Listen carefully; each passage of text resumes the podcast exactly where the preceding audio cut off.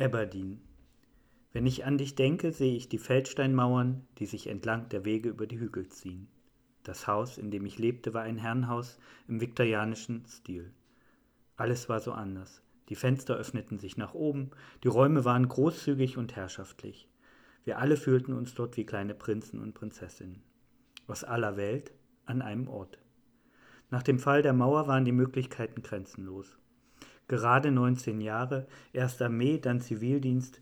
Nach einem Jahr war ich da raus, aus diesem gesellschaftlichen Zwang. Dann ging es weg aus Leipzig in die weite Welt. Und die hieß dann Aberdeen. Campbell Community, Rudolf Steiner, Anthroposophie. Alles noch nie gehört. Neugierig war ich, einfach anfangen. Für mich ist die Art der Behindertenbetreuung noch immer die beste, die ich je kennengelernt hatte. Die Disabled oder Handicapped People, wie sie dort genannt wurden, lebten mit uns Coworkern und den Hauseltern in diesem wunderschönen Haus zusammen.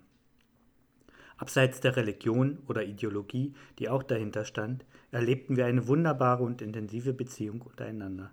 Mit der Zeit formierten sich allerdings die ersten kritischen Fragen im Kopf.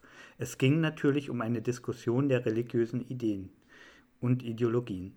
Und es war eine kleine Gruppe von drei Ostdeutschen und einer Holländerin, die begann, Abläufe und Vorschriften zu hinterfragen. Plötzlich hörten wir auch von anderen Gruppen in Schottland, die in Rudolf Steiner Einrichtungen arbeiteten und sich als Anti-Steiner bezeichneten. Auch dort hatten sich überwiegend Ostdeutsche organisiert. Warum war das so?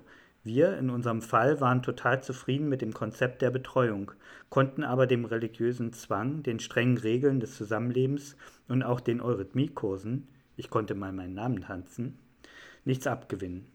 Während andere Coworker sagten, es ist wie es ist, mussten wir ostdeutsch Sozialisierten wahrscheinlich die erst kürzlich errungene Freiheit in all ihren Facetten verteidigen, komme was wolle. Endlich sagen können, was man denkt oder auch nur neue Gedanken und Wege diskutieren dürfen. Plötzlich erschienen die ostdeutschen Coworker radikaler als der Rest der Welt. Willkommen in der neuen Welt.